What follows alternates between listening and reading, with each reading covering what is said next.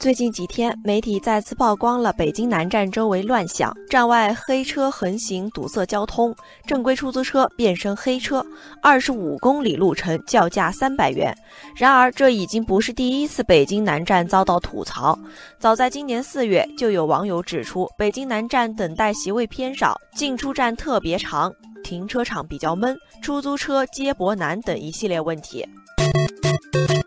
也正是因为北京南站这些乱象丛生，被旅客吐槽为“北京南站”，困难的难，难受的难。首先，大家吐槽最多的是打车难。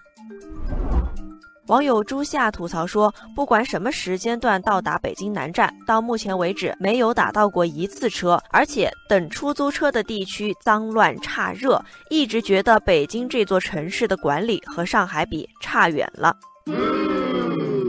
网友恋上阳光的鱼说：“每次从南站出站都是坐地铁，打车确实不方便，而公共交通十一点就停运了，这让困在北京南站的旅客如果不打车就寸步难行。”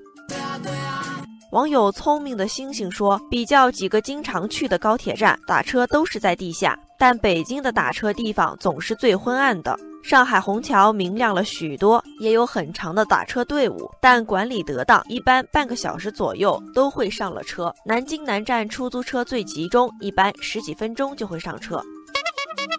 除了打车难，北京南站人多拥挤也被大家诟病。一个重要原因就是太多的商业设施挤占了车站大厅的空间。网友李健说：“北京南站商铺太多，安全通道也少。”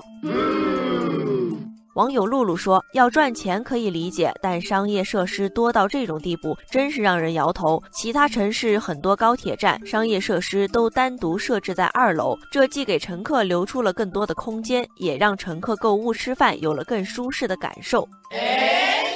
网友铁匠说：“如果去过北京南站，都知道大厅中央是等客的椅子，乌泱泱的人群，只要乘客一起身排队上车，整个大厅都会被阻断，人们穿行都很费劲。”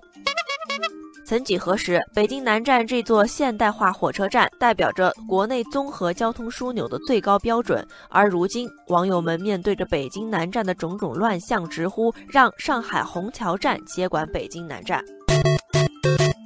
网友上善若水说：“北京南站和上海虹桥火车站都是直属特级站，为什么在服务方面的差距这么大？如果改不好，干脆让上海虹桥站接管吧。”网友胡立峰也认为，有比较有竞争才能促进改进，让上海虹桥站接管可能是个好办法。